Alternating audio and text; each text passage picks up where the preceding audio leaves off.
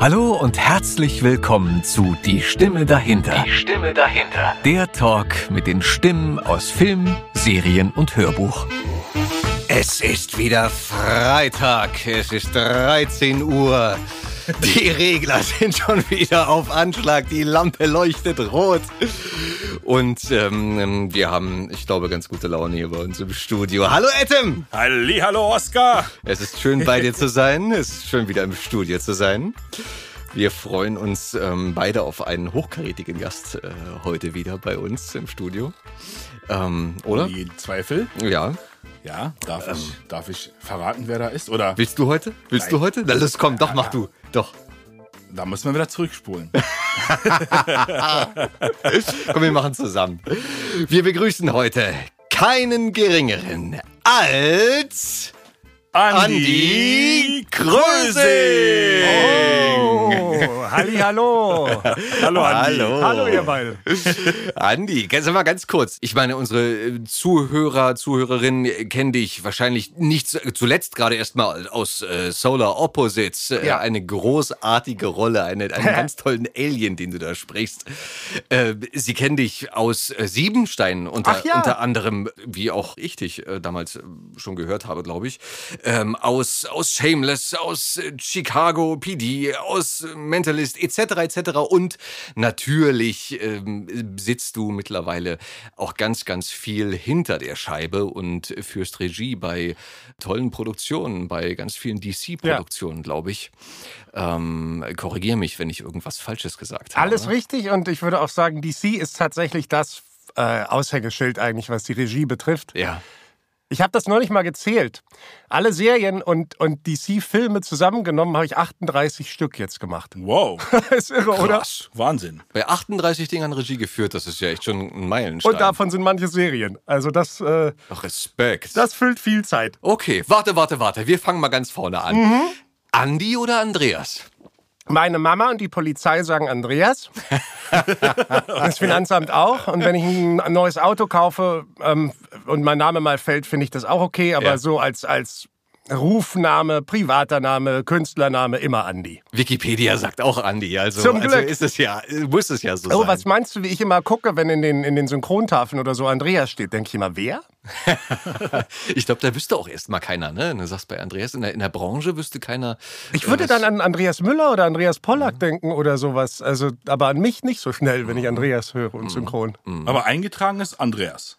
Als Im Pass? Ja, Ja. Okay. Mama sagt, wie gesagt, auch Andreas, so wie sie sich das ausgesucht hat. Gut, vergessen wir das trotzdem gleich wieder, Ja. denn alle Hörer, Hörerinnen werden ja demnach Andi sagen. Andi, du bist geboren im oftmals kalten Monat November, Ja. und zwar am 11.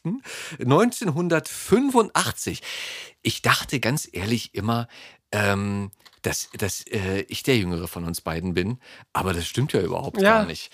Das ist einfach wahrscheinlich deiner Position geschuldet, ähm, dass du, wenn du viel Regie machst, dass man automatisch denkt, naja, das wird ja schon ein, ein etwas gestandenerer Kollege sein und auch dem geschuldet, dass du ja schon eine ganze Weile dabei bist in, Ja. der, in der Branche. Ich weiß gar nicht, ich muss, kann, dir- kann dir sagen, ich wurde eigentlich von, von 20 an immer ein bisschen älter geschätzt. Ich habe Ja. in meinen 20ern immer gewitzelt und gesagt, ich, ich wirke wie 30, ich bleibe da einfach stehen.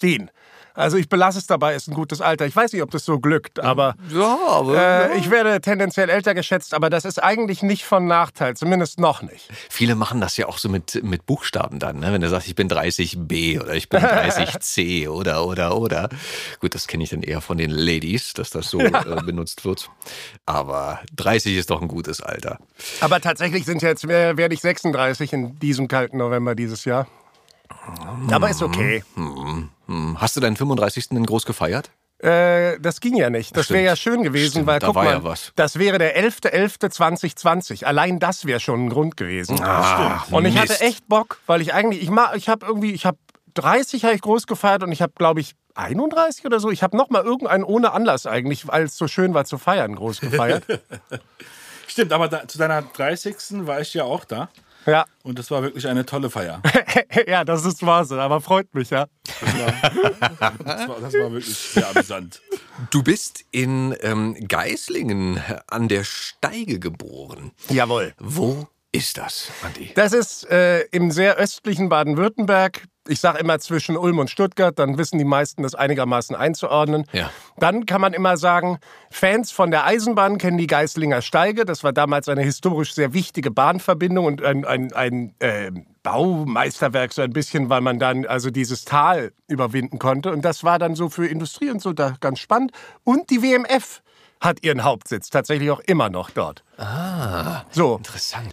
Die WMF. Ja klar, die Manufaktur. ja. Hätte ich ja nie drüber nachgedacht. Aber ja, voll gut. Ist das, ist das schön? Ist das malerisch? Klingt erstmal so. Es ist, wenn du das googelst und Fotos anguckst, dann denkst du, es ist eine zauberhafte Altstadt, aber das gibt es da, aber es ist sonst so halt so ein Nest. Es sind 30.000 Einwohner mit den umliegenden Gemeinden. Du, es gibt aber schlimmere Orte, um, um Teenager zu sein, weil was wirklich klasse ist, also es gibt eine Menge verschiedener äh, Kneipen, Bars und so, wo du also wirklich auch so deine Peer Group wiederfindest, wo du sagst, das war die Rockerkneipe, das war irgendwie das schöne Café, das war dies, das war das. Ich bin auch immer wieder gerne zu Besuch, tatsächlich auch heute noch. Oder dann einmal im Jahr ist ein Stadtfest, das ist auch Pflicht, dass man da natürlich äh, hingeht. Also es ist in Ordnung und ähm, es hatte, es hat einen, einen Kulturverein gehabt, den gibt es auch immer noch, in dem ich damals auch so ein bisschen mitgewirkt habe. Und äh, ja, das war eigentlich, das war total prima. Witzig ist, meine Mama sagt immer, als du ein kleines Kind warst, hast du schon gesagt, Mama, wenn ich groß bin, ziehe ich hier weg. Das finden sie irre amüsant. Ich selber erinnere mich da gar nicht so blumig dran wie sie. Aber letzten Endes habe ich dann also wirklich auch schon damals gewusst, wo die Reise hingeht. Okay. Aber, aber was war der ausschlaggebende Punkt dafür, dass du sowas gesagt hast? Wie gesagt, an die, das eigentliche Zitat von damals erinnere ich mich jetzt so aktiv nicht. Aber also je älter ich wurde, desto mehr habe ich dann auch gesagt, es ist halt alles so ein bisschen. Es ist, es ist natürlich kleinstädtisch. Es ist ruhig. Es ist ein bisschen einfach.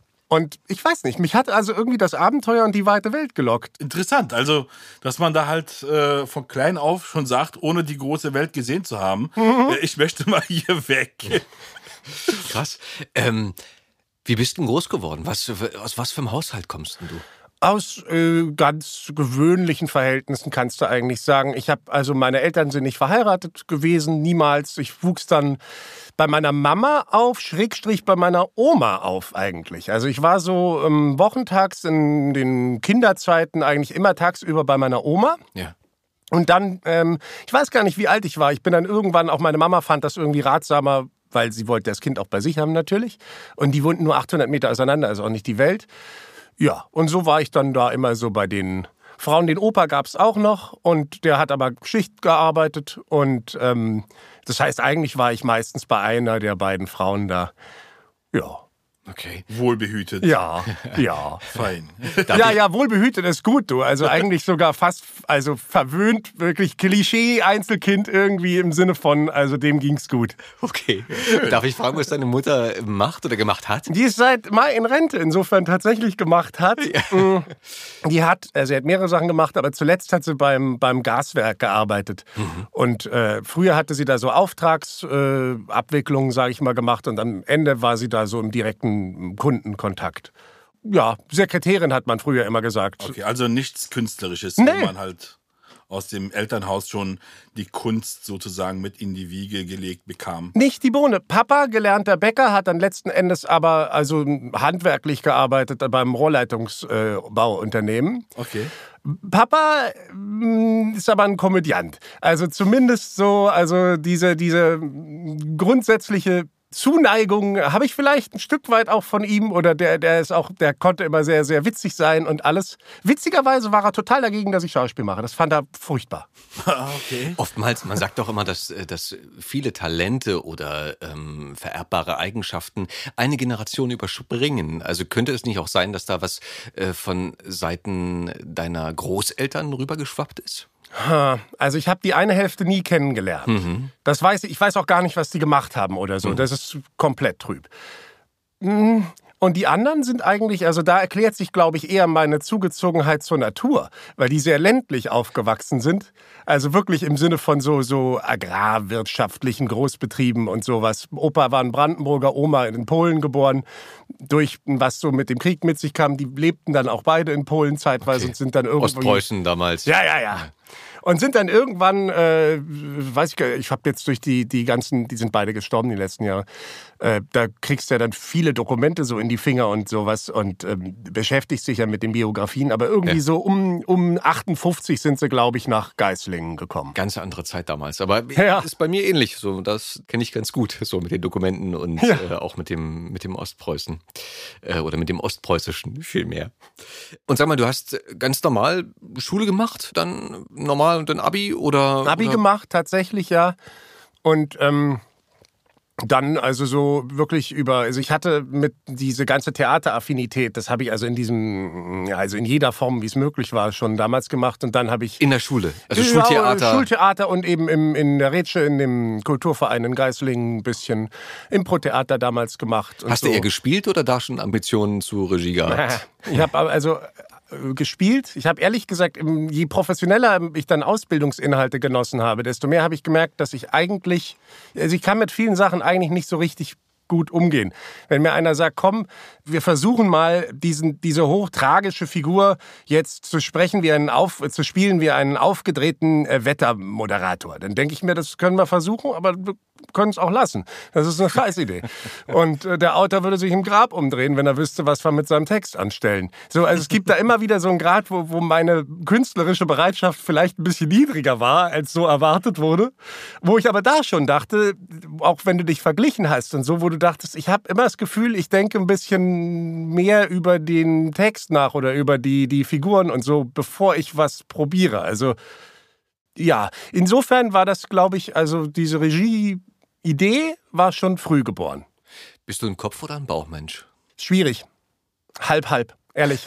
Also ich bin, ich rede eigentlich gerne schneller, als ich denken kann. Weil da, das bringt die besten Sachen mit sich. Wenn du es zerdenkst, dann geht's nur kaputt. Das ist nicht hilfreich. Äh, also viel, viel Bauch. Ich bin auch eigentlich so, ich habe einmal nicht auf mein Bauchgefühl gehört und das ist beinahe schief gegangen, muss man sagen. Ansonsten vertraue ich dem Bauch sehr. In Bezug auf was?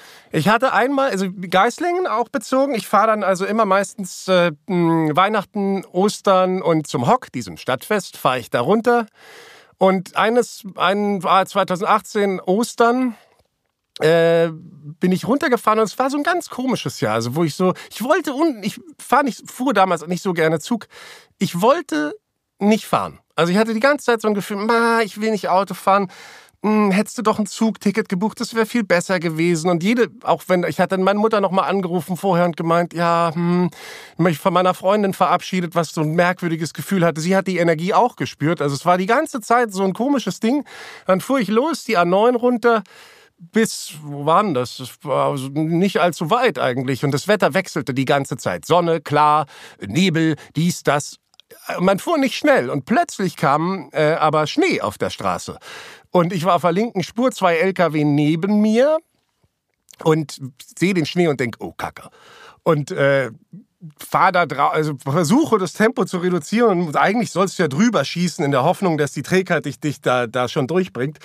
Ein bisschen vielleicht auch einen Fehler gemacht, auf jeden Fall dann sofort ins Schleudern geraten mit dem Wagen und die Kiste nicht rumgerissen. Also du reißt an dem Lenkrad hin und her und, und versuchst so ein bisschen mit, mit, mit so Stoßbremsungen das halbwegs in Kontrolle zu bringen. Keine Chance. Habe ich die Leitplanke links mitgenommen und der Wagen dreht sich die LKW so neben dir. Das geht überraschend langsam. Du hast sehr viel Zeit, dich mit der ganzen Situation zu beschäftigen dann. Und dann, mh, dann war ich aber immer noch recht hoffnungsvoll, dass das schon irgendwie gut ausgeht. Und dann ging die Motorhaube auf. Dong. Okay. Und dann siehst du nichts mehr. Und dann denkst du, okay, das ist scheiße. Ja, das war so, wo ich eigentlich auch im Nachhinein wieder gemerkt habe, wie Bauchgefühl irgendeine Macht hat. Ja, aber warte, warte, warte, warte, warte. Also Aber- Motorhaube auf, schleudern. Wie, und jetzt eine Ach so, Cliffhanger. naja, ja, ja, tatsächlich kommt jetzt fast nur Wichtigste so, so Frage, was, was für ein Auto? Äh, Mercedes C180. Sicheres Auto, okay. Sicheres Auto, ja, aber der sah brutal aus danach. Ähm, ich war froh, dass ich mit den LKW keinen Kontakt hatte. Stand aber natürlich relativ blöd. Die, diese, diese Wetterbedingungen sind ja für die anderen Leute genauso ein Problem. Dann war, ich fahre gerne nachts oder fuhr gerne nachts und habe dann Warnblinkanlage angemacht und saß da erstmal ein bisschen blöd und rief die Polizei an. Auf der linken Spur. Auf der, ich konnte ja nicht mehr fahren. Das wäre ja. also das wäre sehr gefährlich gewesen, vor Ja. allem weil du nichts siehst. ja. Und dann habe ich, habe ich den Wagen durch, durchs Fenster verlassen und in dieser kleinen, schmalen Gasse, wo so ein bisschen so, so, so Pflanzen, weiß ich nicht, Büsche und sowas, aber dünn und war ja auch winterlich standen. Da habe ich mich da so halbwegs in Sicherheit gebracht, aber es ist so gefühlt nicht so sicher, weil du also wirklich ja an diesen 120 und schneller fahrenden Autos dicht an dicht bist. Und ich konnte das Warndreieck auch nicht aus dem Kofferraum holen, in dem Fall, wenn ich mich nicht äh, täusche. Und hatte mich dann so ein Stück weit entfernt von dem Wagen, um also zu signalisieren, hier bloß äh, rechts rüber, rechts rüber. Das hat auch geklappt, das hat keiner den Wagen erwischt. Aber was dann auch passiert ist, irgendjemand, das hat ja das, die, die, diese Trümmerteile des Fahrzeugs liegen ja überall verstreut. Und dann hat einer das mitgenommen und es flog so Meter hoch, haushoch durch die Luft. Und ich dachte, so hast du auch Glück, dass sich das nicht getroffen hat, weil ja. die sind ja auch scharf und so. Dann wäre, ja. Aber ein Glück, ein Glück, ist dann du. halt äh, keine weitere Kollision noch ja. hinterher entstanden. Auf jeden Fall. Also das, du hast auch Adrenalin ohne Ende. Währenddessen bist du eigentlich halbwegs sortiert noch. Aber sobald du stehst, geht's hoch.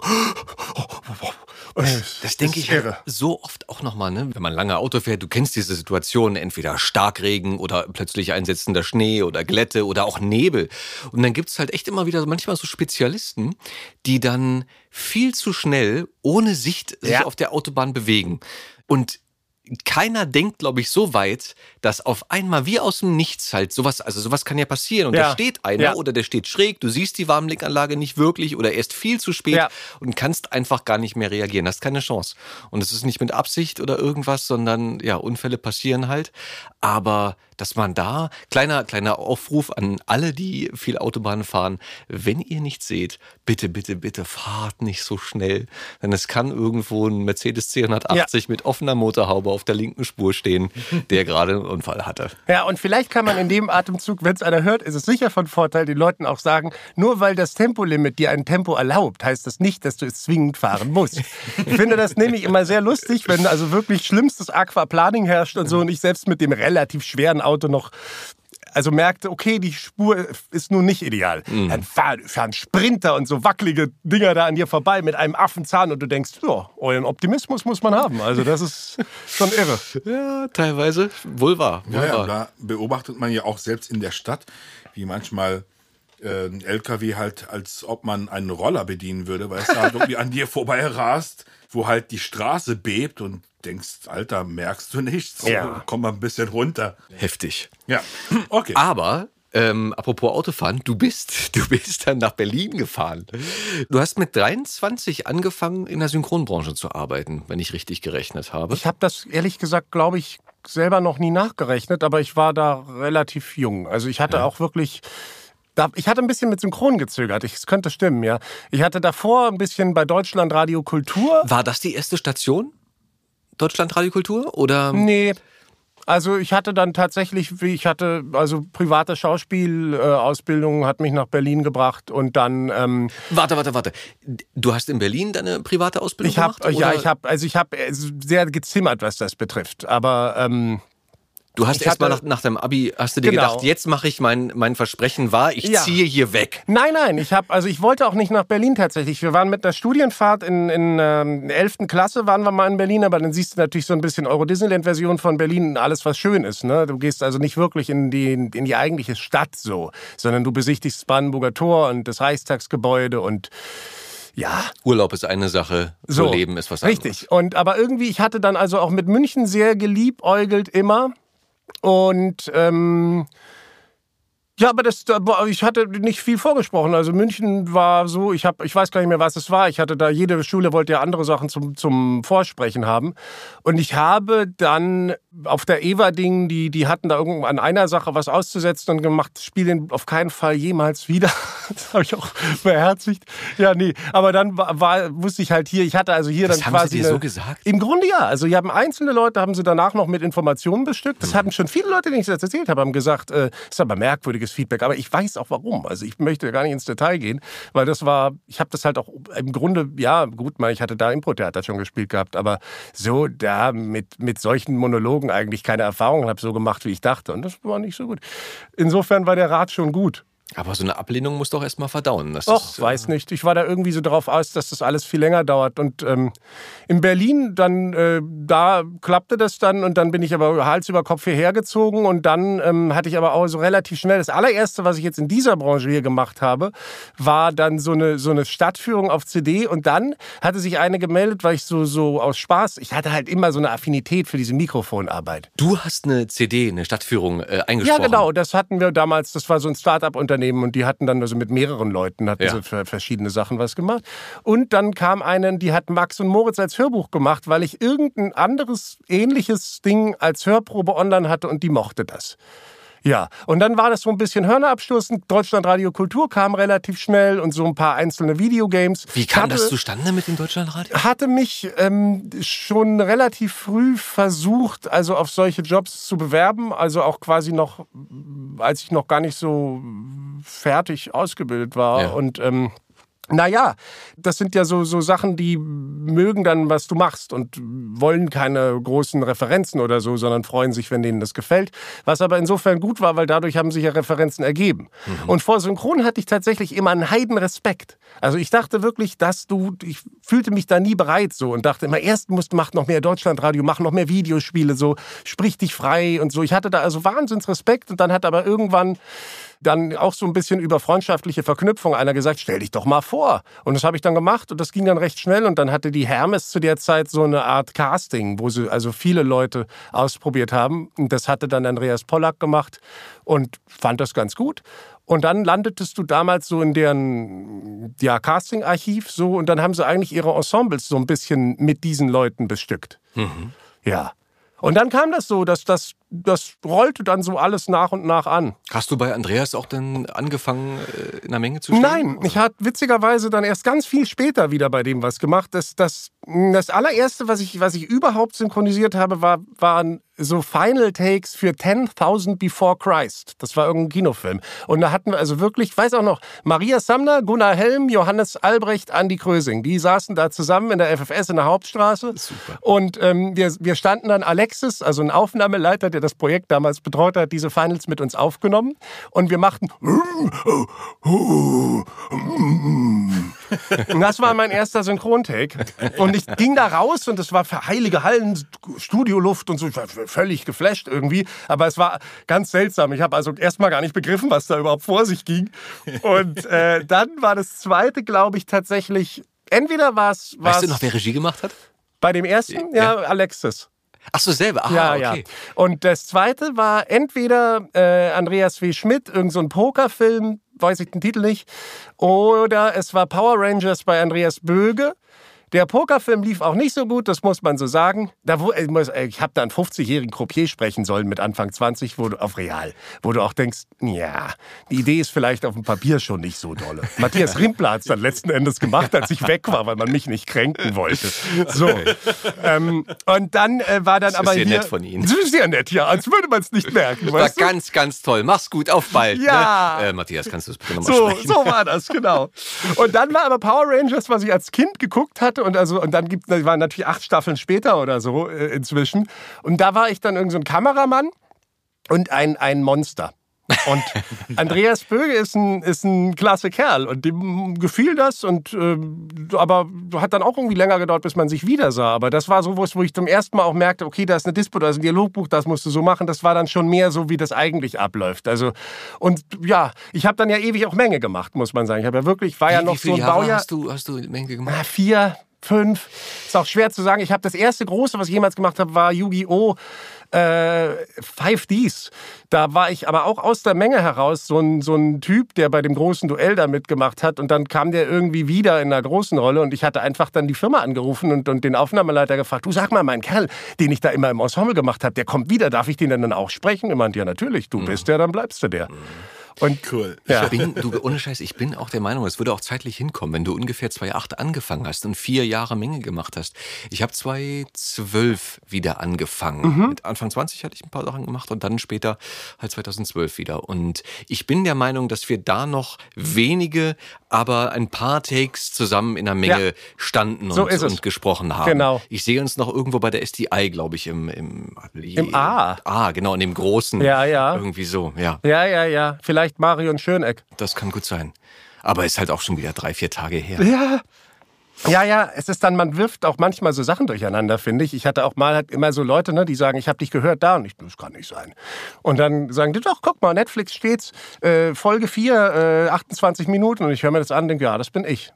Dann googelst du Regie und so und denkst, ich habe dann noch meine alten Unterlagen und denk, ach so, ja, das war ja mal. Aber ich dachte immer, ich vergesse nichts. Ich fand es immer so merkwürdig, wenn Leute sich an Sachen, die sie gemacht haben, nicht erinnern.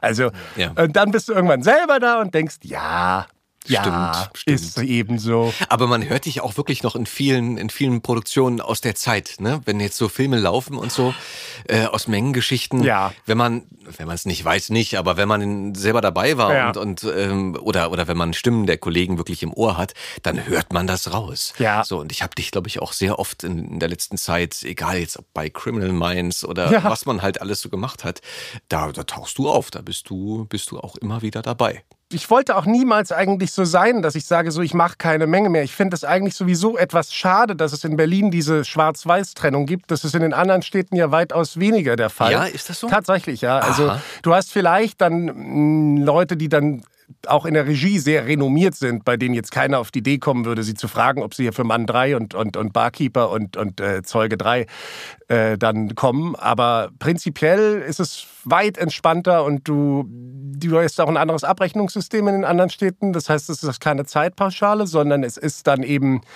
eine ähm, Grund- und Take-Gage. Und das finde ich eigentlich ganz charmant, weil ich muss sagen, äh, manchmal, wenn ich dann auch einen Film, ich besetze meine Filme komplett durch, alles. Bis ins Ensemble, alles, alles, alles ist von mir ähm, durchdacht, Handerlesen. Hand, Hand gemacht, ja. Und ähm, manchmal hast du dann sowas, wo du denkst, der hat nur drei Takes, aber er ist jetzt eben ein vornehmer 50-Jähriger und äh, ja, hast jetzt nicht so viel Auswahl. Und dann sagst du halt, würdest du für drei Takes kommen. Und umgekehrt finde ich es genauso. Also ich komme eigentlich für alles und freue mich, dann kommst du raus, dann siehst du nette Leute, machst was Schönes. Also ich finde diese, diese, wie soll ich sagen, etwas be- bescheidenere Herangehensweise an diese Sache eigentlich ganz gesund. Außerdem ist es ja auch schön, also wenn man weiß, dass das Projekt gut wird, Ja. wenn man bis in die kleinsten Rollen halt gut durchbesetzen Ja. kann und, ähm, und da keine Ausfälle hat, sondern äh, nicht, dass man nicht mal auch was ausprobieren kann, aber manchmal geht's ja auch schief und man sagt, oh, das konnte er noch nicht sprechen, wie zum Beispiel, wo du sagst, ne, Ach so, einen 50-Jährigen ja. von, von, von einem 20-Jährigen sprechen lassen, das klingt noch nicht so. Ich lasse dann noch mal jemanden kommen, der, der mir das spricht, nicht, weil der Kollege sich nicht Mühe gegeben hat und das nicht vielleicht irgendwann kann, aber noch ist er eben nicht so weit Ja. beziehungsweise die Kollegin, um mal hier korrekt zu bleiben. Wir sind doch die ganze Zeit korrekt. Wir sind mega korrekt. Vor allem Die Beine weg. du. Ja, klar. Krass, Alter. Und als du dann langsam raus bist aus der Menge, hast du direkt mit auch mit Regie angefangen oder mit Büchern schreiben? Oder? Ich hatte, ich hatte ähm, Bücher geghostet am Anfang. Das war ja eigentlich so früher immer so der, der heimliche Weg in diese ganze Ebene rein. ja. Und äh, es ist alles sogar eigentlich ganz witzig, wie das kam. Ich hatte ähm, Live-Hörspiele gemacht damals. Das muss so um 2008, 2009 gewesen sein. In Berlin. Nein, in München. Ah, Und ähm, da hatten wir also zwei, drei, drei hatte ich geschrieben. Und dann, also, wir haben es dann sozusagen zusammen erarbeitet und Ja. dann so mit, mit Live-Geräuschemacher und alles und hatten die aufgeführt. Zwei zumindest in den Bavaria Musikstudios. Das ist ein, ähm, die haben da so einen großen Saal, in dem sie Orchester aufnehmen können und so. Da wurde das dann also gemacht. Die haben aber auch Synchronstudios und, und quasi sowas wie eine Kantine. Aber das ist, das wirkt abfällig für diese schöne Gastronomie, die sich dort befindet. Also es ist wirklich, wirklich gesellig. so da. wie man sich das vorstellt, so mit Biergarten und sowas? Ohne? Biergarten, aber schon wie so eine bayerische. Also, Also mit Weißbier und ja, ja, klar. Weißwurst. Das ist in München ja auch sowieso normal. Und gutes Essen und so. Das ist wirklich ein schöner Ort. Und das, natürlich hat sich das dann so ein bisschen über die, die Connections angeboten, dass man es da macht. Und jetzt pass auf, jetzt kommt der Herr Zufall. Und in dieser, nebst den Münchner Kollegen, die ich damals da kennengelernt habe, ähm, saß da auch eine Berliner Regisseurin im äh, Publikum. Das wusste ich aber nicht. Und dann hatte ich also irgendwann äh, weit später Pop Pixie gemacht. Eine Crossover, nee, nee, Ab Abkapselserie von, von Wings Club. Und da hatten wir immer Samstag und Sonntag bei der Eurosync Ensemble. Unter der Regie von Janina Richter. Die dann aber irgendwie ganz gut fand, was ich da mache. Und dann kommt man ja so nach und nach ins Gespräch. Das ist ja viel Zeit. Und dann fing sie also irgendwann zu erzählen, ja, also ich war mal in München und da haben so zwei Jungs äh, ein, ein Live-Hörspiel gemacht. Das war ja ganz zauberhaft. Und dann sage ich, ja, Nina, ähm, könnte es sein, äh, dass es das und das und das war? Ja, das war das. Wieso? Das habe ich gemacht. Wir mochten uns eh schon und dann kam das obendrauf. Dann, dann ähm, dachte sie so, ja, du hast doch vielleicht Interesse da ist eine Kunstveranstaltung, ähm, komm, doch, komm doch da auch mal hin. Und dann habe ich gesagt, ja klar, mache ich. Und äh, traf dann dort unter anderem, also ich kannte ja niemanden außer Janina, ne? Mhm. Und dann lernst du ein paar Leute kennen, aber bist so ein bisschen verloren und, und stehst da äh, und äh, dann hörte ich erst also so in den Gesprächen, dass jemand von Heidelberg redete. Und dann sprach ich die Frau so an, Heidelberg, kommst du auch aus Baden-Württemberg? Und dann hatte sich da so ein, man hat dann ein gutes Gespräch geführt und ähm, ja, nichts weiter. Dann ähm, war wieder mal sowas, die Frau war wieder da, ich sag, ach, da bist du ja wieder und man hat sich Du unterhalten. aus Baden-Württemberg? Genau, ja.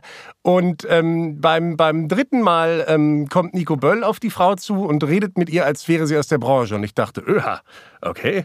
Und dann stellte sich heraus, sie ist eine Viacom-Redakteurin.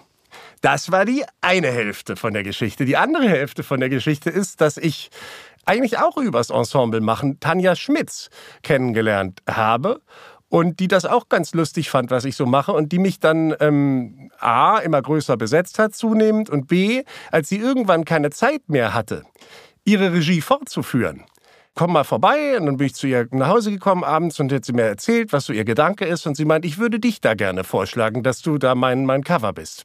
13 Folgen oder so waren das. Und das Lustige ist, Redaktion war diese Frau, die ich auf, auf dieser Veranstaltung kennengelernt habe. Das heißt, als man der Redakteurin dann gesagt hat, ja, ich würde da Andi Krösing vorschlagen, wusste die schon mal, wer das ist und die hat mit dem schon mal geredet. Ich würde behaupten, das war kein Nachteil. Ich hatte so einen gewissen Ich wollte Vertrauensvorschuss. gerade sagen, das klingt ja auch nicht nach Zufall irgendwie. Ne? So, irre, oder? Das ist, klingt ja eher so nach, sollte so sein. Es ist irre. Und dann ist es auch wirklich so ein bisschen der Grund, wenn ich, wenn ich, wenn mich Leute fragen, wie werde ich das oder was soll ich tun, dann sage ich eigentlich immer, wenn es kurz gefasst sein soll, du brauchst Talent und du brauchst viel Glück. Weil es ist wirklich so, die Chance zu bekommen, was auszuprobieren. Ja. Das ist halt da der große Glücksteil. Und das war das Glück auf meiner Seite und das muss ich sagen, das weiß ich auch sehr zu schätzen. Also ich, ich freue mich immer, wenn ich so denke, wie sich die, dieser Weg eigentlich mal gebahnt hat. Aber du bist unheimlich, wie sagt man, hinterher. Also da ist dein Ehrgeiz von Anfang an zu spüren gewesen. Wirklich. Es freut mich. Ich muss aber sagen, es ist bei mir echt auch viel so, so leidenschaftsbedingt. Also mir macht es Freude. Und es ist so, ich kann, ich kann überhaupt nichts machen, was ich nicht gerne mache. Rechnungen schreiben, das dauert ewig, bis ich mich irgendwann durchsetze oder so. Also du kannst mir keine Aufgaben geben, ich, deren Sinn ich nicht einsehe. Ich wäre der schlechteste Soldat der Welt gewesen. Warum? Ich würde immer fragen, warum? Das ist Schwachsinn. Warum soll ich denn das tun? So, es ist wirklich, wenn ich was, es ist, manchmal kann man sagen, es ist ein bisschen schwarz und weiß, weißt du, aber so, Ja. wenn, dann machen wir es toll. Oder wir lassen es. Das ist ja, steht einem ja frei, aber mit ganzem Ehrgeiz irgendwie. Du musstest ja auch gar nicht mehr, wa? Soldat, Wehrpflicht war ja gerade bei dir. Ich war sehr kreativ. Du musstest dich noch rausreden, oder? was? T5. Ah, ausgemustert. Ja. Nicht, dass ich nur eingezogen werde. Ich habe ich hab gesagt, ich muss, wenn ich mit vielen Menschen zusammen bin, weinen. Okay. Kein Scherz, tatsächlich. Also ich habe die ganzen anderen Tests noch so gut ich konnte gemacht und dann habe ich halt also eigentlich gesagt, ich bin nicht ganz dicht. Okay. Das haben sie dir geglaubt. Es wurde ein bisschen komplizierter. Ich musste dann noch so eine psychologische Nachuntersuchung machen und so, aber das war es wert. Ich habe viel Zeit gespart. Absolut. Fein. Offensichtlich. Da hat sich schon deine Kreativität schon unter Beweis gestellt. Ja, wobei gezeigt. ich wirklich sagen muss, also ich habe ein relativ hohes Vertrauen in die Psychologie und ich sag's mal so, ich, ich, ich schwanke bis heute. Habe ich diese Frau erfolgreich von etwas, was nicht stimmt, überzeugt oder fand sie es so ehrenwert, mit welchem Ehrgeiz ich dafür kämpfte, dass sie es unterstützt hat? Ich weiß es nicht. Also da muss man so fair sein. Man darf sich da auch selber, glaube ich, nicht zu, zu sehr was drauf einbilden oder so. Aber ohne Quatsch, ich glaube, was diese Menschen dort erlebt haben, bei Musterungen und sowas früher, Ja. was, wie kreativ äh, die Leute geworden geworden sind, bestimmt, um nicht zu, zum Bund zu müssen, Ja. wenn sie keinen Bock drauf Ja. hatten. Das, da, die könnten bestimmt Bücher drüber schreiben. Wahrscheinlich, Und ich ja. glaube mit Sicherheit, das, was du sagst, ne, dass viele von denen äh, sehr wohl bemerkt haben, dass das halt eine Masche ist oder dass da jemand versucht, äh, drumherum zu kommen. Ja. Aber ja gut, ich meine, wenn das jemand wirklich so kreativ und mit einem so großen Willen verfolgt, warum soll man diesen Menschen dann die Chance verbauen äh, und sagen, nee, nee, nee, Ja. äh, du musst, weil es wird wird ja wahrscheinlich nicht gut gehen. Also selten äh, wird der Fall eintreten, dass sich der Wunsch des Menschen dann um 180 Grad dreht und man sagt, oh ja, ich fühle mich hier total wohl. Ja. Bundeswehr war das Beste, was mir passieren konnte. Gibt es bestimmt auch, aber ähm, mit Sicherheit bei den wenigsten, die sich von vornherein schon Ja. so sehr dagegen gesträubt haben. Ja, auch Zwang ist wahrscheinlich immer eine schwierige Sache. Wenn du gezwungen bist, was zu tun, das ist Ja. in, den, in den Ansätzen schon verkehrt eigentlich. Mhm. Aber ich fand es dann doch sehr cool und begrüßenswert, dass man dann die Wehrpflicht abgeschafft hat.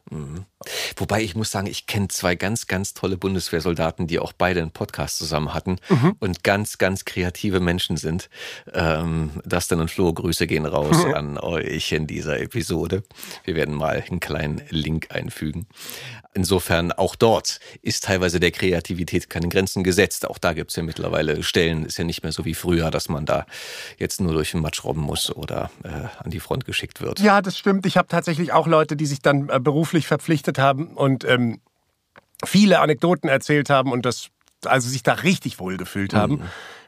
Aber der wollte da auch. Also insbesondere Paul, der, der wollte dahin. Und der war super sportlich und konnte da eigentlich sich sportlich so ausleben, wie er das wollte und so. Und das, das passte zusammen. Ja. Hast du früher Sport gemacht oder machst du immer noch Sport? ich, ist witzig. Ich habe ähm, also als, als Teenager oder so eigentlich überhaupt nichts davon gehalten und dann kommst, wirst du aber so konfrontiert und musst plötzlich Sachen machen und dann hast du irgendwie Ballett und, und solche Dinge und äh, findest, die Jazzdance hat mir dann plötzlich richtig Spaß gemacht, so wo du denkst, okay. Und das hat dann wirklich auch sehr Früchte getragen, also dass ich es auch gerne gemacht habe und dann andere Betätigungen auch gemacht habe, aber ähm, dann auch schnell wieder faul geworden und jetzt irgendwie letzt, vorletztes Jahr habe ich dann so einen, so einen völligen Anflug gekriegt und habe beschlossen, ich laufe jetzt und habe das aber ohne irgendwie von, von jetzt auf gleich gemacht und, und habe dann eben auch abgenommen ohne Ende dadurch und eine ganz fast so eine meditative Ruhe darin entdeckt und fand es toll. Dann kam Corona, wo man dann irgendwie erstmal kam Winter, dann kam Corona und das hat auch irgendwie gebremst und jetzt zur Zeit muss ich sagen gar nichts. Okay. Also sehr Ja, bequem wieder geworden. die Arschbacken zusammenkneifen und danach mal wieder raus in, in den Park. Das, Das, das meinte, glaube ich, ich weiß gar nicht mehr, welches Zitat das war. War das Reinhold Messner?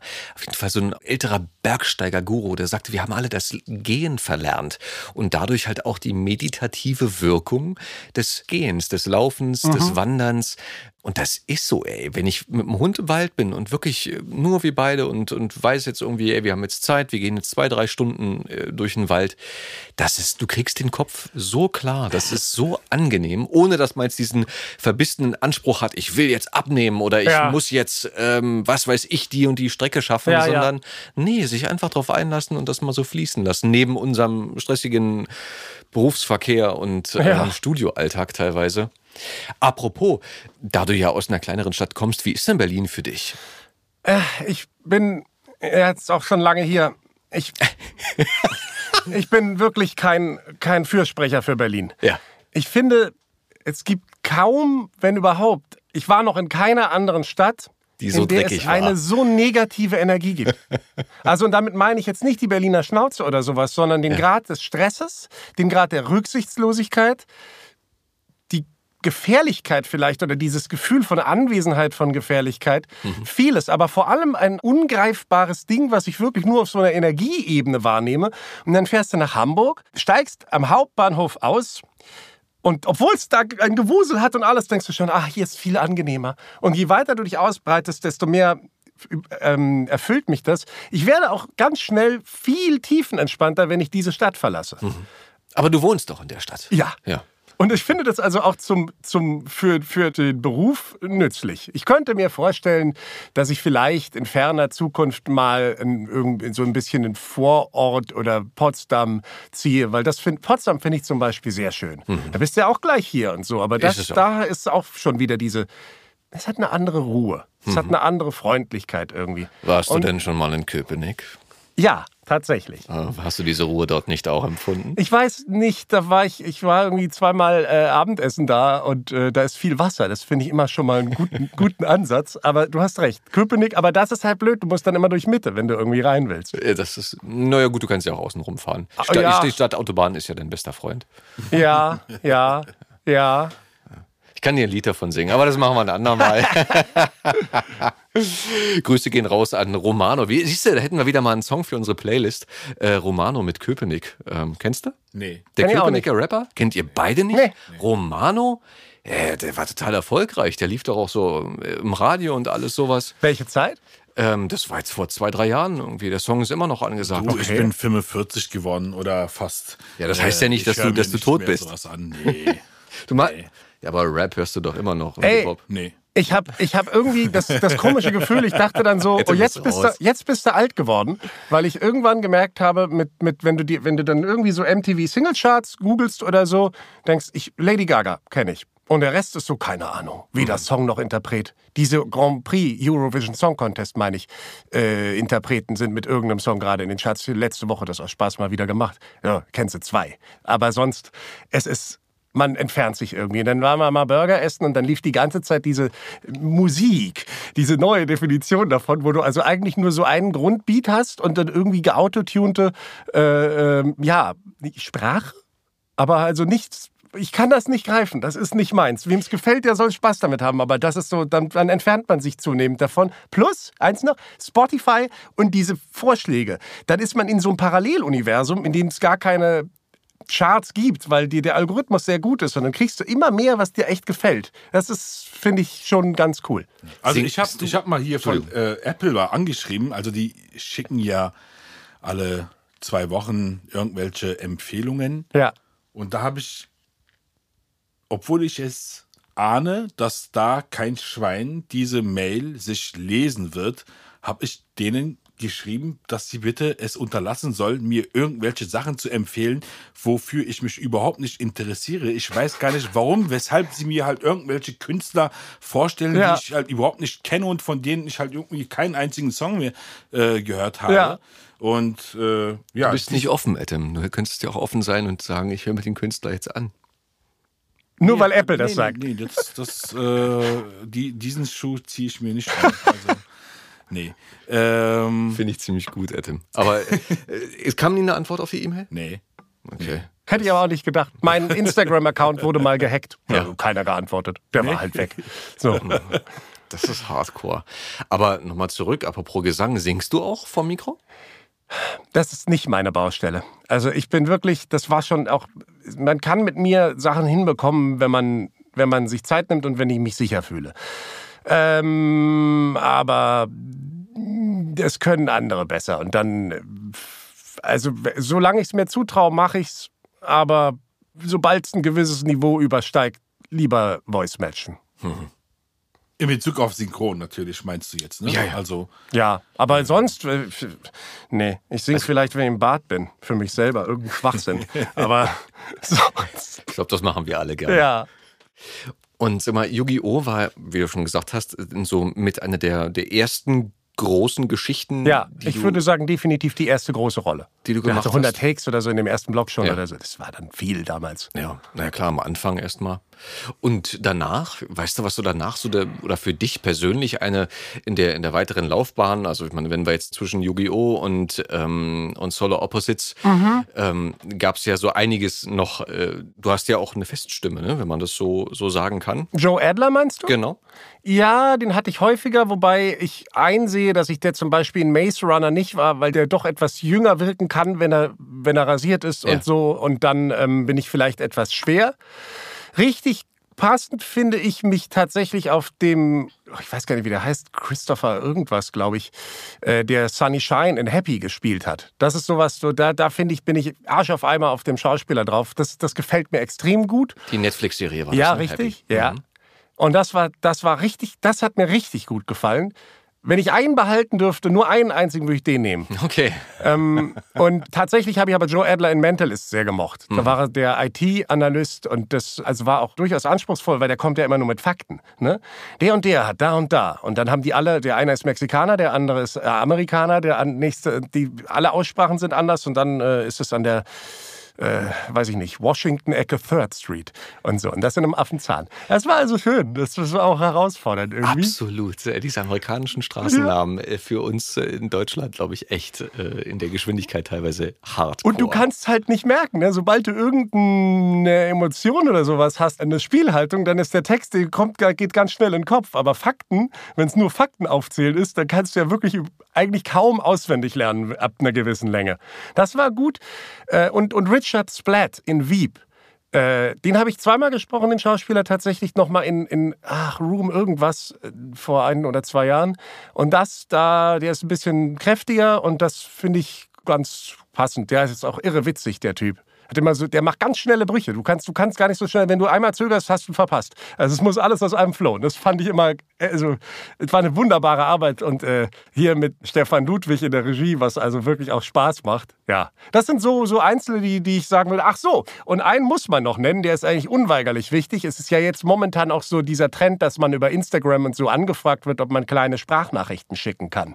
Und der komischerweise hätte ich nie damit gerechnet. Der ultimative Sieger, den sich alle wünschen, ist Dr. Colosso aus den Thundermans. Wollt, wollt, Ich habe so als nächstes auf der, Ja. auf der Agenda gehabt. Super. Habt ihr das zusammen aufgenommen oder? Haben wir bestimmt auch mal gemacht. wir haben sogar einige Folgen äh, gemeinsam hier aufgenommen. Ja, stimmt. Ja. In diesem Studio. Ja. Ja, und das ist aber auch, auch eigentlich witzig, weil also der hatte in der ersten Folge drei Takes und einer davon war ein Schrei. Und ich hatte irgendwie zum, zum Sichten und Casten und so bloß zwei oder drei Folgen, glaube ich, damals. Und dann kam der Rest irgendwie so on the fly ähm, und hatte dann also die, die Hauptrollen gecastet, alle sechs. Also hier die, die ganze Familie haben wir gecastet.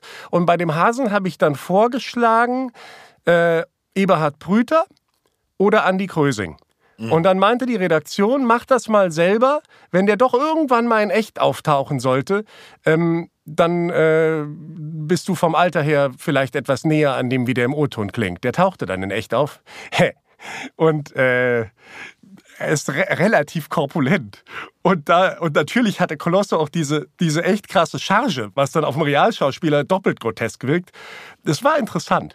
Aber nun haben wir dann Kannst, also... kannst du die Charge, äh, dich an die Charge erinnern, was der, was der macht? Der Colosso? Ja. Der macht diese Kiste hier, die kann ich jederzeit abrufen. ja, das ist also, das ist auch krasser geworden. Ich hatte es am Anfang ein bisschen zurückgenommen und war auch immer so, hat er dann mein, mein Atelier-Team, also die Cutterin und den, den Tonmeister immer so gefragt, ist zu dolle? Ist zu dolle? Ist es albern? Und so und alle meinten, nee, nee, das ist gut, mach das. Und aber dann wurde der auch immer dankbarer. Dann war er dann ein Wahrsager oder sowas und da hat er das im Original gar nicht. Aber ich habe gedacht, wir geben ihm Akzent und so. Und habe dann immer mehr rumgesponnen mit dem ganzen, mit dem, mit der ganzen Figur. Und der, er wurde natürlich im Original aufgedreht, aber bei mir auch. Und äh, also die Leute das ist ja nicht zu glauben, dass es dann so einer ist. Aber der, die da damals irgendwie Kinder oder Jugendliche waren, die kannst du mit dem echt begeistern. Einmal war ich auf einer Hochzeit vom sehr guten Freund von mir eingeladen und da kamen ganz liebe äh, Freunde von denen aus Konstanz äh, zu Besuch und die hatten Kinder. Und die waren damals so äh, acht oder zehn oder so, aber voll in der Zielgruppe. Und die mochten mich, also ich, kind, Kinder mögen mich eigentlich oft.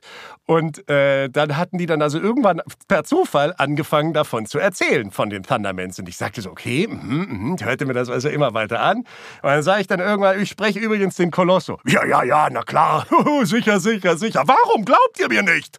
Dann war Ruhe. War, dann gucken dich die zwei Menschen an und staunen und so. Da muss man sagen, es ist, das ist natürlich toll. Das sind diese Momente. Eigentlich, in der kann ich gleich noch eine raushauen, weil es so passt.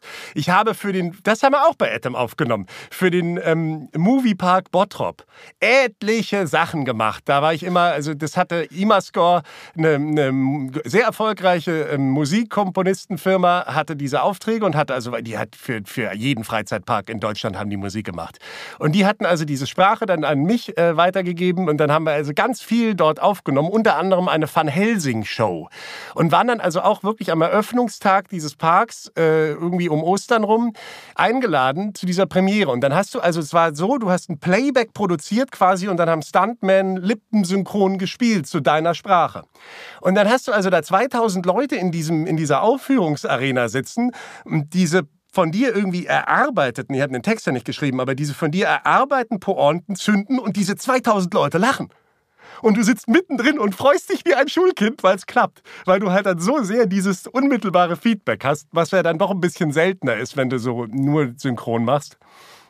Das war schon fantastisch. Also diese kleinen Momente finde ich immer ganz, ganz toll. Sind auch großartige Momente, glaube ja. ich, denn äh, in, im privaten Berufs- oder ja, ja. im Privatleben äh, beruflich angehaucht. Ja, wobei, weißt du was? Ich muss sagen, ich habe wirklich, ich genieße es so sehr, dass in meinem privaten Freundeskreis ganz viele Leute sich befinden, die mit Schauspielerei und Synchron nicht die Bohne am Hut haben und denen das auch herzlich egal ist. Also so, wo du sagst, da ist, spielt das keine Rolle, man unterhält sich über andere Dinge und äh, das hält einen irgendwie auch am Boden. Das finde ich total gesund und schön. Ich glaube auch, dass es sehr erfrischend ist. Auf der anderen Seite ist es ja andersrum teilweise genauso. Also wenn du jetzt, äh, ich habe auch viele Freunde auf dem Land, wo halt viele ja. Handwerker dabei sind und so.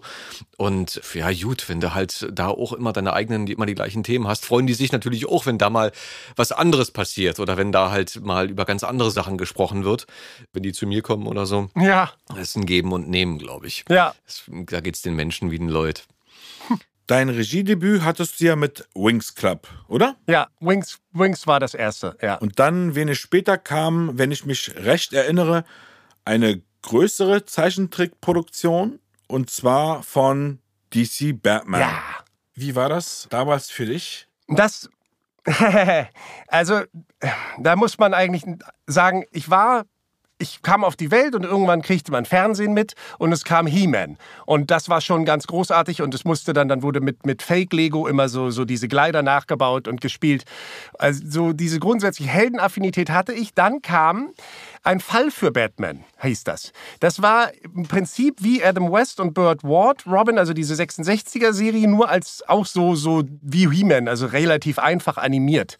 Und das wurde irgendwann so mit den Privatsendern synchronisiert und dann kam die Animated Series, also diese große Batman-Serie, die heute die Fans noch feiern. Die lief ein, meiner Erinnerung nach, weiß, muss einer, wenn es einer hört und es besser weiß, soll er sich mal bitte melden, weil es ist eine der großen Fragen meiner Batman-Geschichte. Klammer auf, Instagram hast du? Ja. Okay, dann werden wir Robinson dich auf jeden Kröso. Fall werden wir dich auf jeden Fall verlinken. Ja, mach das. Zu. Und aber ich bin der leicht googelbarste Mensch der Welt. Und ähm, dann hat dann kam also plötzlich anstatt dieser Serie diese andere Serie und das ging schon los mit einer Explosion und toller Zeichnung und so und ich saß da und boah, das war der Knaller. Also ich war so begeistert von dem Ding, dass klar war, das ist mein Superheld. Das ist das Beste, was es gibt. Batman. Und dann habe ich die Spielzeuge gesammelt. Ich hatte alle Actionfiguren, die Autos, die, die Malbücher, die Comichefte und, und, und. Dann wurde also angefangen aufzubauen von Kindertagen an. Niemals vergessen werde ich, ähm, ich glaube, meine Oma war es, die dann mal sagte, ähm, ach, wenn du groß bist, dann wirst du damit alles nichts mehr zu tun haben. Wo ich dann auch gerne in die Zeitmaschine steigen würde und sagen würde, I prove you wrong. also das ist echt ein Knaller. So, und dann äh, war es für mich schon das größte Abenteuer, dass ich dann mal im Ensemble bei Return of the Dark Knight, die Rückkehr des dunklen Ritters, so ein Zweiteiler. Weiß nicht, ob ich den Titel jetzt richtig gesagt habe. Dadurch, dass es auch noch Batman Returns gibt, werfe ich das immer ein bisschen im Kopf durcheinander. Aber da war ich in der Menge irgendwie für zwei Leute und war schon, boah, du bist in Batman dabei, das ist ja irre. Und dann hatten also dann dieses äh, Batman the Brave and the Bold, hatten, hatte zwei Staffeln, ich weiß aber nicht, wer das in Auftrag gegeben hatte, wahrscheinlich Warner direkt, zwei von drei Staffeln bearbeitet und die dritte blieb liegen. Und dann kriegte die Cinephone diese dritte Staffel und dann war es so, dass der Redakteur meinte, er sei da also auch aufgeschlossen für jemand Junges und sich dann Martin Rudigkeit, der Chef der Firma, so auch so bei seinen Mitarbeitern umhörte, ob den jemand einfällt. Und dann sagte Henrik Meyerhoff, der der Aufnahmeleiter war damals, ja, Andy Krösing, größter Batman-Fan, hat gerade angefangen, Regie zu führen. Und dann kam das zu mir.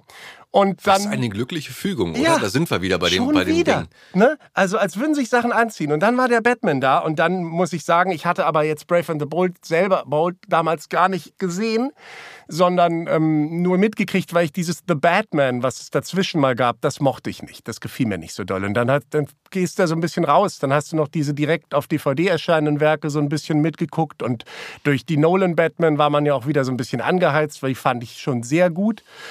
Ähm, genau, und dann war aber plötzlich Batman bei mir und dann ging das eigentlich so ein bisschen per Zufall weiter, weil dann so ganz, ganz über Nacht kam bei der SDI, äh, nee, stimmt nicht. Dann kam erst kam äh, Be Beware, the, Beware Batman. the Batman. Genau. Beware the Batman. 26 Folgen direkt im Anschluss zu diese 13 Brave and the Bold. Und dann ähm, kurz später kam dann also bei der SDI so, so drei, 12 oder 13 Shorts. Die waren allesamt nur so drei bis fünf Minuten lang. Und das musste wirklich, Freitag kam das Bild, Montag musste das Buch fertig sein. Und äh, einfach nur so, weil ich damals viel dort gemacht hatte, mache ich eigentlich immer noch, äh, fragten die, äh, hast du Zeit, kannst du das machen? Ist ganz eilig. Und dann habe ich das gemacht und so, dann war ich dann da auch da mit drin. Und dann kam auch relativ schnell äh, Bad Blood, das auch anknüpfte an was schon existierte. Und wenn ich mich nicht täusche, kam an der Stelle auch schon der Killing Joke. Und der Killing Joke, das kann man also sagen, wenn du so die DC Comics Fans und, und Kenner fragst, was muss ich lesen, dann ist der Killing Joke immer mit dabei.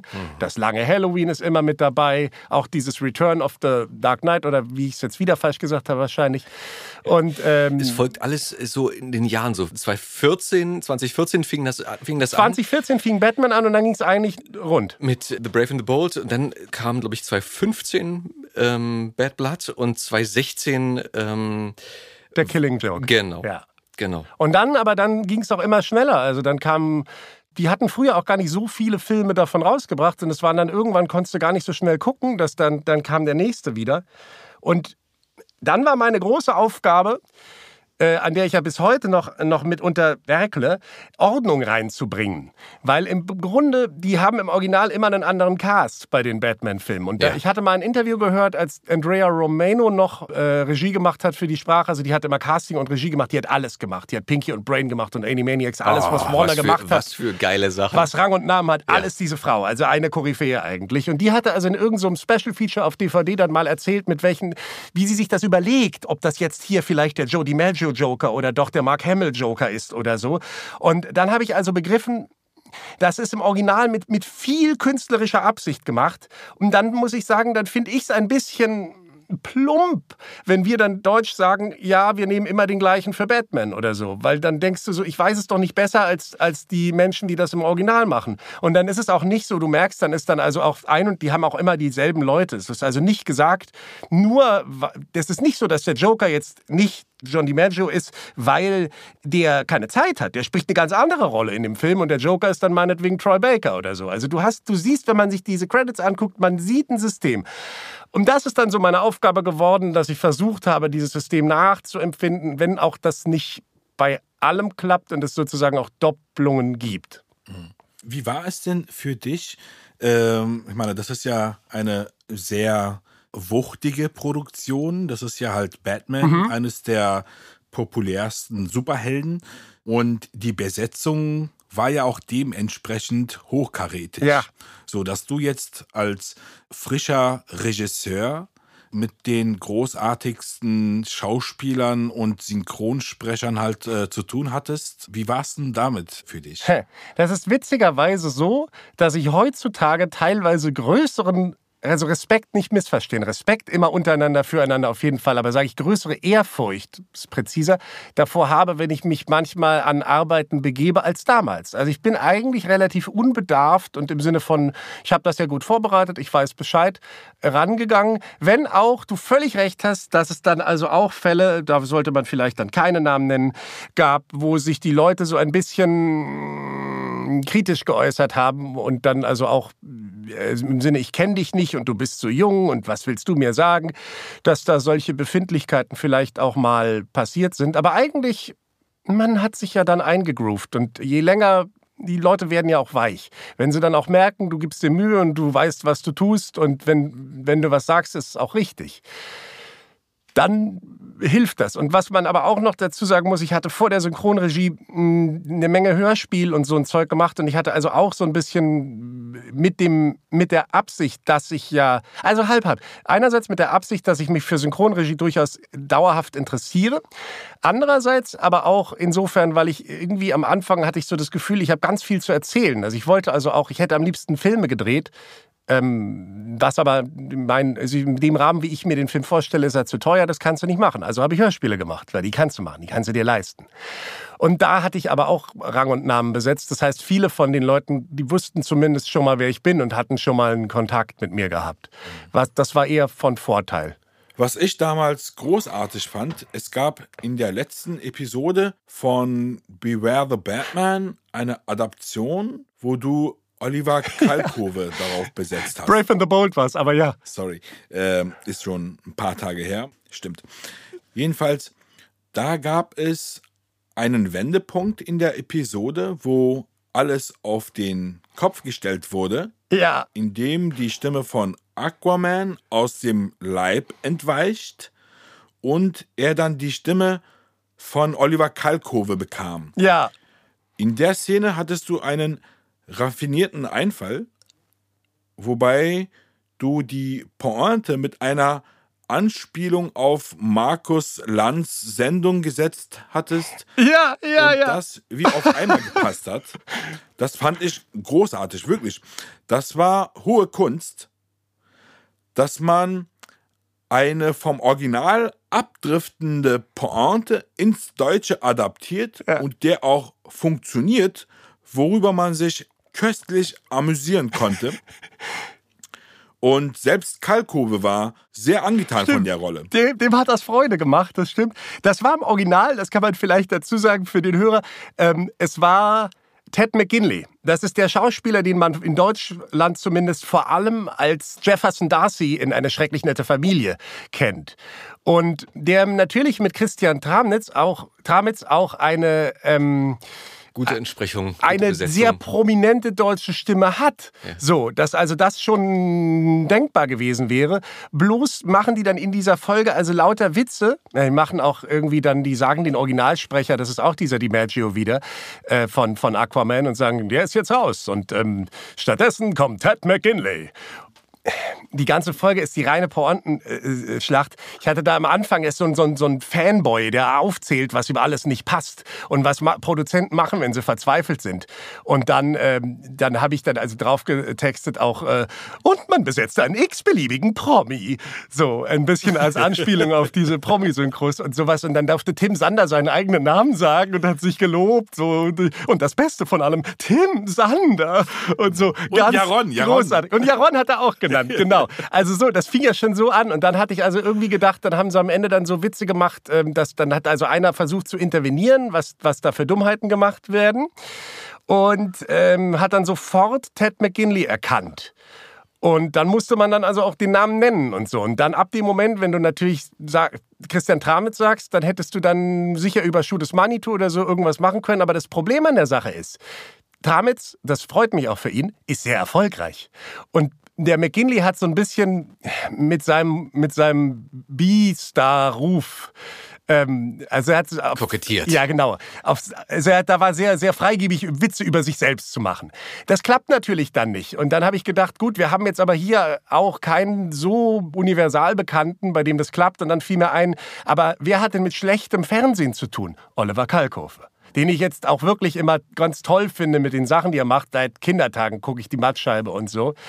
Und dann ging das auch leicht, weil da konntest du dann nicht, er verballert seinen eigenen Namen ja auch, dann konntest du also auch irgendwie bei, bei, bei dieser Namens, wer sind sie nochmal? Ein verkalkter Ofen und so äh, und vieles machen und dann eben auch, als er am Ende für seine Qualität spricht und McGinley also irgendwelche Sachen aufzählt, in denen er gut war, da kam dann mit, mit dem Lanz, wo ich also sage, äh, ich durfte jetzt sogar bei den beiden Zirkusaffen auftreten. und sogar beim Lanz. Also als den Ritterschlag, so ich kann, ich kann nicht, bin wer. So, das ließ sich alles so schön machen und man muss auch sagen, der, der Redakteur, der damals zuständig war, der war, die waren sehr, sehr unterstützend für die, die Martin Rüdigkeit von der Szene von auch. Also es war so, ich hatte relativ schnell gemerkt, da ist eine Ausnahme und frühzeitig dann die, die, die Hebel in Bewegung gesetzt und da war ich aber wirklich sehr glücklich, dass das funktioniert hat. Meiner Meinung nach auch wirklich eine besondere Arbeit dadurch. Das ist die, die ist richtig toll. Meine Fresse, ein kleiner Ritterschlag, würde ich auch sagen. Ne? Also wenn du, wenn du mit Karl Kofo so zusammen und, und der auch über, über diese Sachen sehr wohl lacht, der ja, äh,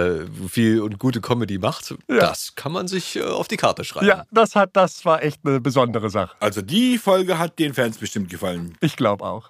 Bist du denn darüber hinaus, also ich meine über die ganze Synchronarbeit, Batman und sowas, ähm, wenn ich mich recht entsinne, bist du auch ein großer Lego-Fan, oder? Ja, ja, das stimmt. Ich bin ein Lego-Fan. Ich Ja. mache ja auch witzigerweise immer wieder so Lego-Sachen und auch Lego-Batman. Da kommt beides zusammen. ja, und ich habe zu Hause, ich bin dann auch so ein kleiner Nerd tatsächlich. Ich habe natürlich auch das 89er Batmobil und den 89er Batwing. Ist ja klar. Ja. Äh, die stehen dann auch in meinem Arbeitszimmer, wobei das Wort Arbeitszimmer nicht so richtig wiedergibt, wie dieser Raum aussieht. Also ist, man könnte auch meinen, da ist irgendein Teenager-Comic-Nerd beheimatet da drin. Warte mal, der 89er, das war, das war Der der, erste aus dem Keaton. Tim Burton-Film, ne? Nicht aus Adam West aus der Serie Nein, genau, Batman, ja. da was ja auch ein ziemlich geiles Teil ist eigentlich. ja, aber- das ist ein Knaller. okay. Ähm, also ganz viele Lego-Geschichten überall ringsherum. Kinderzimmer? Simpsons Haus Oh, und wow. ähm, diese Batman-Sachen und ja, aber das ist das. Ich habe zu Hause noch eine Menge. Das, aber sonst wegen des wegen des Platzes eigentlich. Also wenn ich irgendwie unendlich Platz hätte, dann stünde da eine Lego und Geld, dann stünde da eine Lego-Stadt.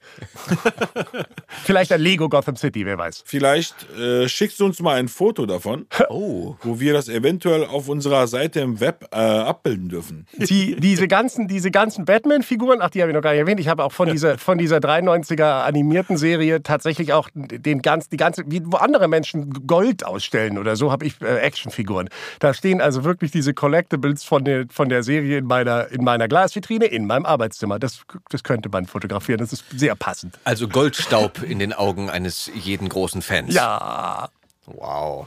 Und was ich damals auch sehr toll fand, du hattest ja in der Folgeproduktion bei Beware the Batman den Kommissar besetzt mit dem Sprecher, der früher He-Man gesprochen hat. Ja, und tatsächlich auch diesen Gordon. Also äh, die, diese Rolle hat er in dieser 93er Batman-Serie gesprochen. Und dann habe ich Helgo Liebig Genau. aus Hamburg geholt. Und den, also das war auch so, wo sie meinten, so ja, ähm, sehen wir jetzt nicht die Notwendigkeit und wir kennen den auch gar nicht. Und dann habe ich mir irgendwie seine Nummer besorgt und rief den also selber an und erzählte ihm mein Anliegen.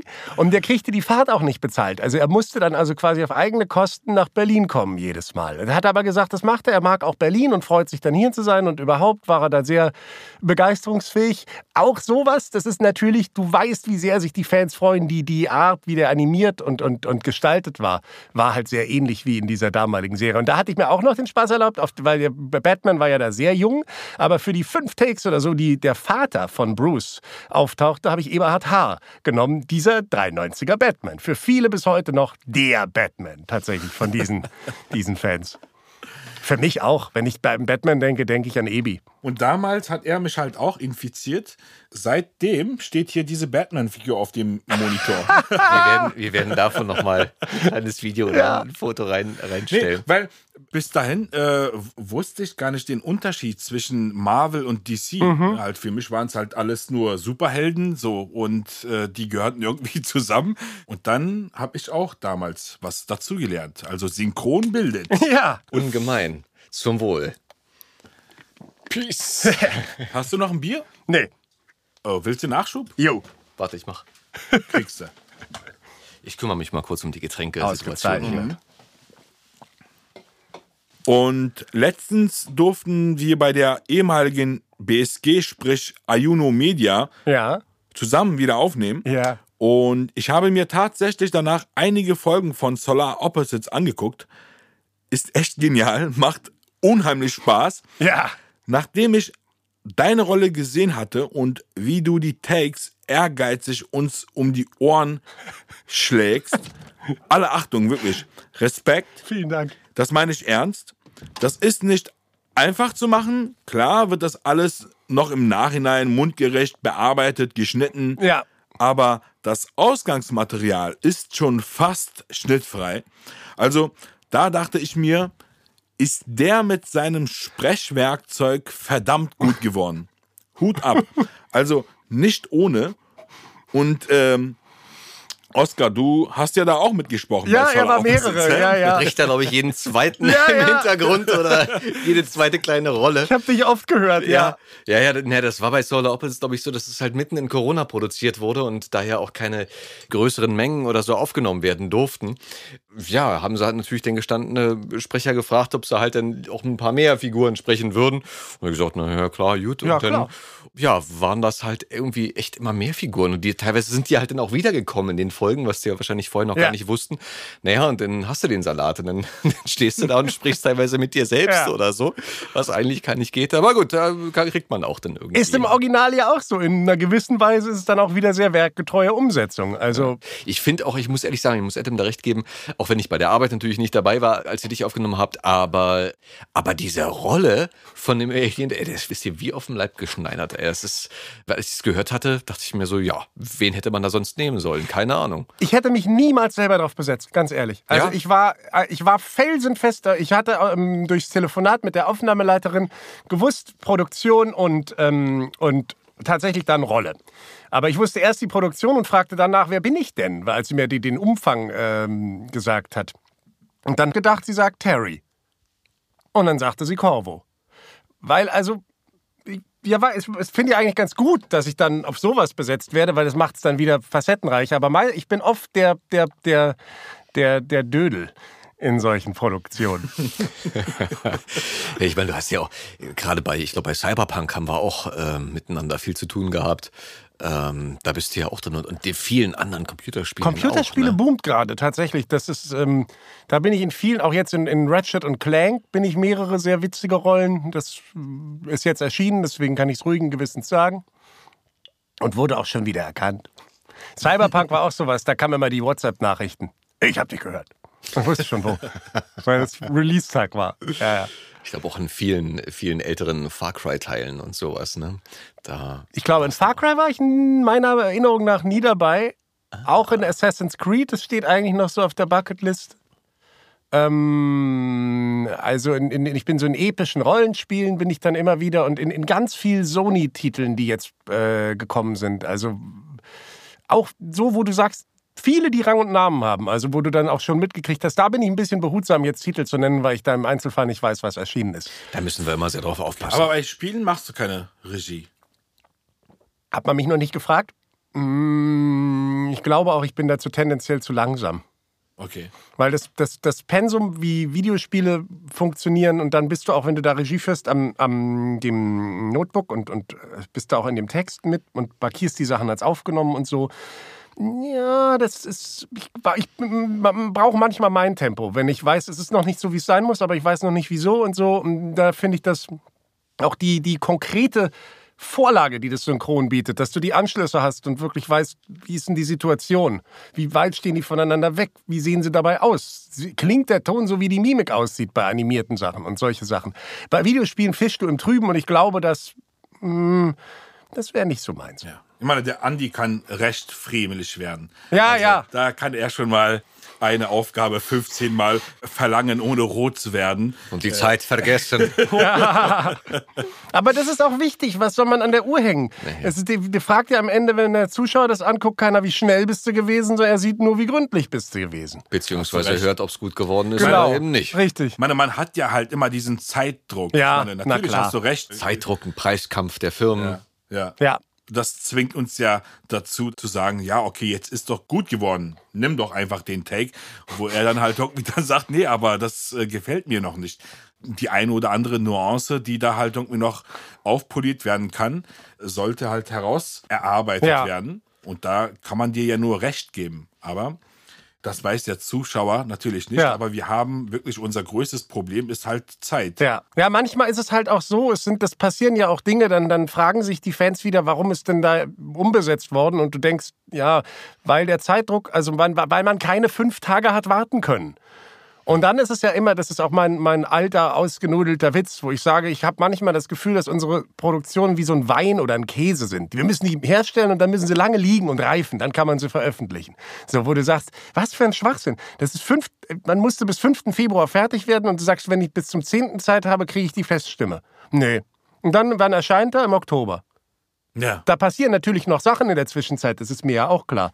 Aber die, diese, wie viel Zeit, welcher Arbeitsschritt eingeräumt bekommt, das ist nicht immer ganz verhältnismäßig meines Ermessens. Und es ist also oft so, dass die Dialogbücher müssen viel zu schnell passieren und der Aufnahmeblock eben auch. Dadurch passieren Sachen, die der normale Zuschauer nicht versteht und manchmal als Schludrigkeit missversteht.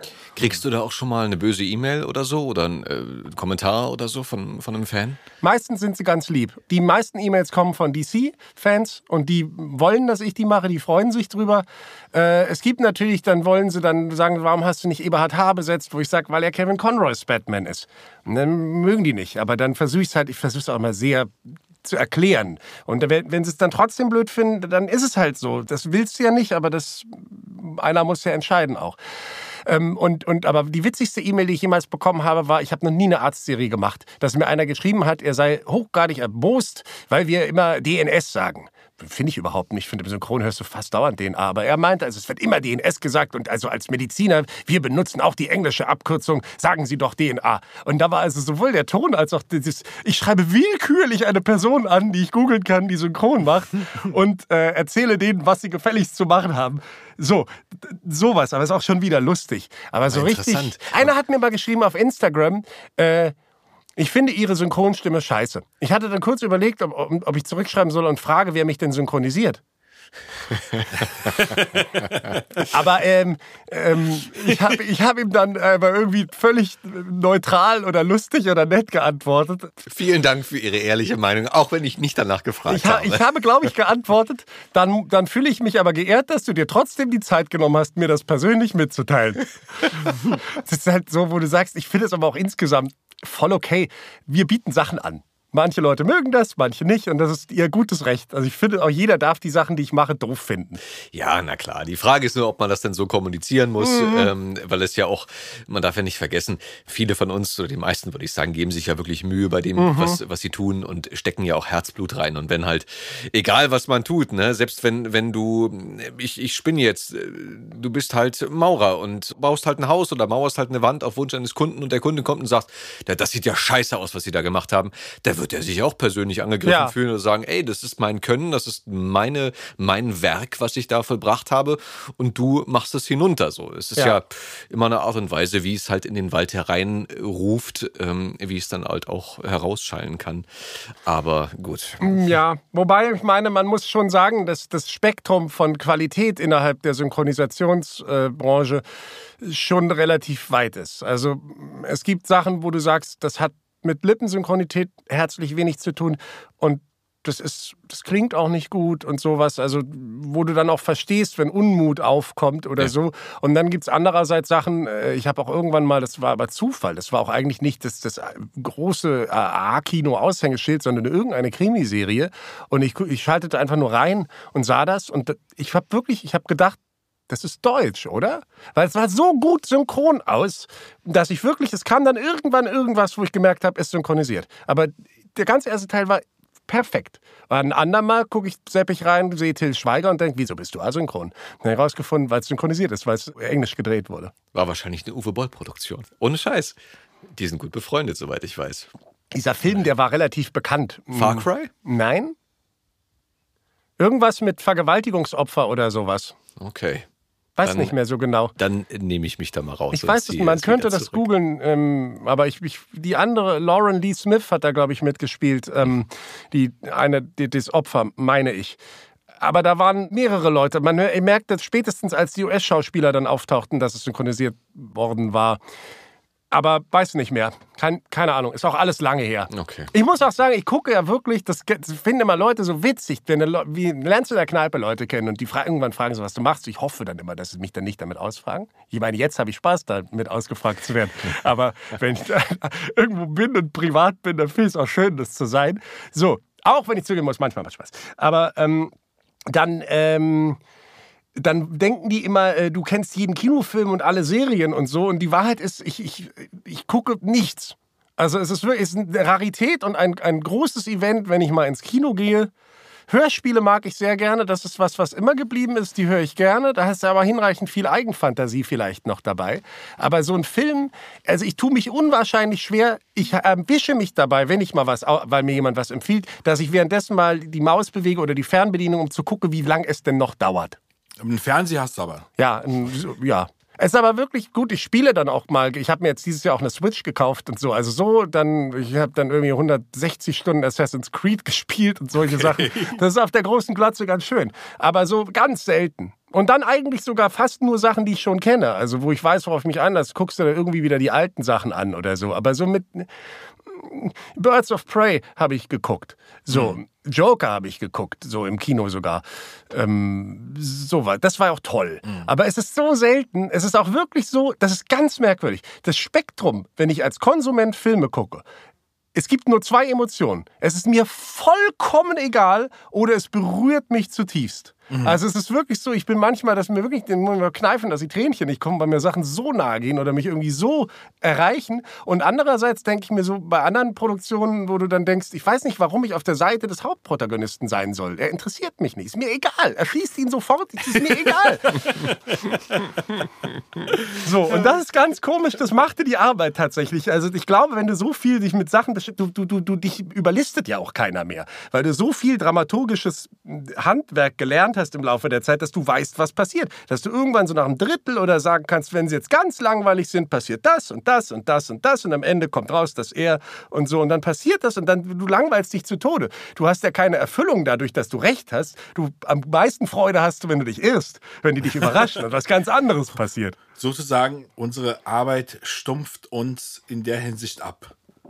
Vielleicht ein bisschen, ja. Die Illusion der, des ganzen Films siehst du natürlich mit anderen Augen, glaube ich. Ähm, du hast ja gerade Hörspiel angesprochen und im Punkto Hörbuch mhm. hattest du ja auch die Gregs Tagebücher betreut, ne? Ja, also ähm, muss man mit aller Vorsicht antworten, weil Ehre wem Ehre gebührt. Der Kollege Wolf Armin Lange ähm, der hatte das begonnen, diese ersten Teile, und der macht das meiner Kenntnis nach auch bis heute noch. Mhm. Und wir lernten uns über, über einen gemeinsamen Freund kennen, weil er irgendwie meint, also der verkuppelt immer so gerne Leute, die, die so, so ähm, Power haben und irgendwie, die, die müssen was zusammen machen, die werden sich mögen. Und so lernten wir uns kennen und dann hat er also irgendwie bei einem der Teile, aber ich weiß gar nicht, welcher es war, ich habe hab vier oder fünf gemacht dann. Äh, und dann hat er gemeint, nimmst du ein paar in Berlin auf und bist dann halt quasi mein Co-Regisseur. Und letzten mhm. Endes habe ich dann aber Marco Esser äh, in Berlin aufgenommen, ganz alleine, der die mhm. Hauptrolle war. Also so, dass diese Co-Regie dann mitunter auch recht groß ausfiel wo ich auch Marco Esser kennengelernt habe und lustigerweise auch Philipp Süß. Ich brauchte dann für, für Gregs Tagebuch eine ganze Menge äh, Kinder oder junge Stimmen und irgend kriegte dann über eine Ecke Philipp Süß empfohlen, der dann sich damals so ein bisschen auf YouTube und so, der war ja irre jung damals, ausgetobt hat und habe gedacht, ja, vier, zehn Takes, wenn er dafür kommt, das wäre toll. Das kriegt er bestimmt hin und kam und war sensationell von Anfang an. Da habe ich zu ihm gesagt, komm mal nächsten, Sam hast nächsten Samstag Zeit, komm noch mal her, wir nehmen ein paar Demos für dich auf, wir müssen dich ins Synchron bringen. Du hast seine Karriere gefördert. Ne? Ich habe auf jeden Fall, war ich nicht von Nachteil, also das hat er selber auch mal erzählt in so einer Situation und das weiß der Knaller ist, jetzt ist der ist natürlich viel Zeit ins Land gezogen und jetzt spreche ich bei ihm wo du auch denkst, das ist so herrlich, wie so, wie so die, die Zeit voranschreitet und, und Sachen passieren und Leute werden erwachsen und so am Ende besetzt, wo du dann denkst, ach hier, ähm, den Zwölfjährigen, wie nehmen wir denn da? Äh, den und den. Oh, der ist 24. Kannst du nicht mehr bringen. Man altert im Kopf nicht mit. Ich habe früher immer gedacht, wenn ich so Sachen guckte als, als, als Zuschauer, so würde denkst, die ist aber sehr alt besetzt. Aber das kapierst du auch erst, wenn du selber alt bist. Du, du siehst dich halt immer irgendwie als Anfang, ich sehe mich immer als Anfang 20 und muss mich dann erinnern, dass es das überhaupt nicht wahr. Ja, du, auch jemand, du hast gut reden, ey. Ich fühle mich immer noch wie sieben. ja, das, meine Freundin sagt immer, ich, äh, in mir ist ein zehnjähriger Junge noch, aber es ist auch wichtig, dass der da noch ist. Männer werden sieben, danach altern sie nur noch, wachsen sie nur noch. gut, mein Lieber. Hattest du noch was? Äh, wir könnten Andi bitten, noch einen Song für uns eins.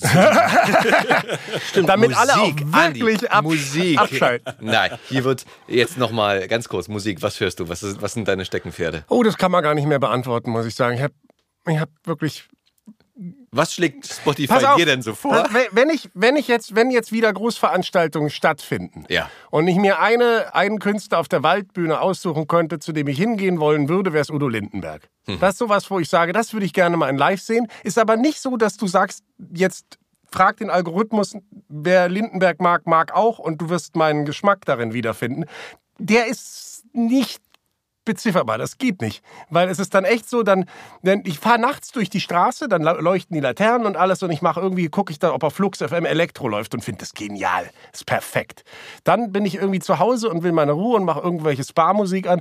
Dann war ich ewig immer so ähm, in so, so Kleinkunstbereichen, wenn Singer-Songwriter auftaten und fand das ganz toll. Es Ist aber, das ist halt alles irgendwie, Kennst du auf Radio 1 Night Flight? ne. Oh, das ist auch so eine Sendung, die haben da teilweise so gute elektronische Musik. Nicht bei jeder Folge, aber so wie es halt ist. Nicht jede Episode ist gleich. Dem einen gefällt das, dem anderen gefällt das. Aber die Moderatoren dort haben teilweise eine exzellente Auswahl. Gerade weil du sagst, nachts im Auto Ja. durch die Straßen fahren, äh, kann ich nur empfehlen. Radio 1. Gibt's denn einen Lieblings-Lindenberg-Song von dir, den wir auf die Playlist packen können? Ich mach mein Ding. Okay. Das ist vielleicht ein bisschen Andy Krösing-Style auch Es noch ist auch, auch ein wundervolles Schlusswort äh, fürs Erste.